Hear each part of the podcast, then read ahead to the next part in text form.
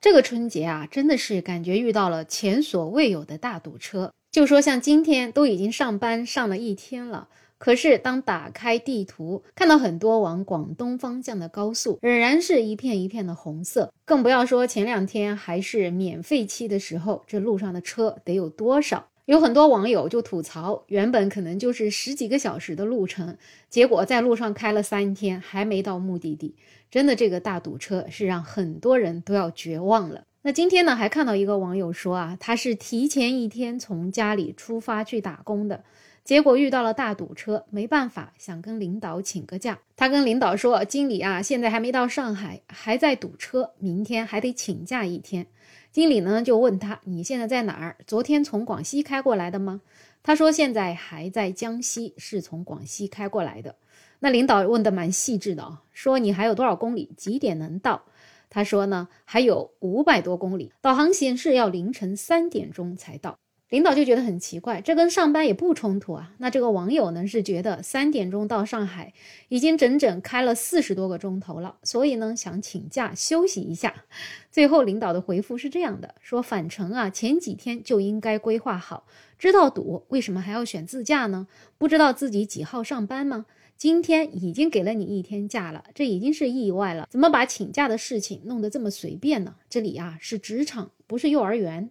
这位网友啊就觉得挺气的，主要是以前呢也是开车回去的，但是从来没有像今年这么堵，所以留足了一天的时间返程，觉得肯定是够了。结果没想到要在路上开整整四十多个小时。他说，如果不是还有三四千块钱的交通费用没有报销的话，真的是已经就提离职了。这样一个吐槽发出来之后呢，万万没有想到啊，很多很多的网友都站在了领导的一边。他们觉得领导已经提前准了你一天假了，结果啊，你因为堵车又请了一天假，明知道自己哪天上班还不做好计划，请了一天又一天，搁谁看着也来气。而且你现在临时请假，那你的工作谁做呢？是不是要让其他准时上班的同事来帮你做呢？所以啊，这种时候不要抱怨领导不同意你的假期，而是要去好好检讨一下自己为什么时间没有提前安排好。当然了，也有另外一部分网友啊，觉得这些批评的人实在是太不近人情了。怎么现在网友们都一个个的跟资本家共情呢？本身打工人签的是劳动合同，也不是卖身契，有正当的事由请假也是员工的权利。职场就是被这些趋炎附势的人搞得乌烟瘴气的。其实春节刚过，请假请个一两天也不是什么天塌下来的事情，而且春节刚过也没有多少事儿可做的。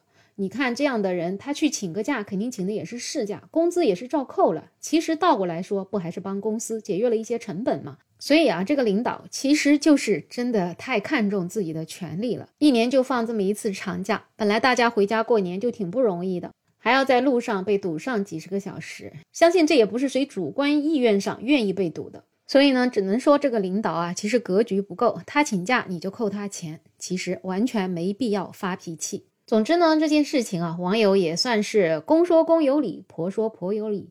那如果这事儿落我身上，我会怎么办呢？如果我是这位领导啊，我肯定会非常非常愉快的确定了让你请这个假了。当然也要提醒一下，下一次可能尽量提前把时间规划好，比较好一点。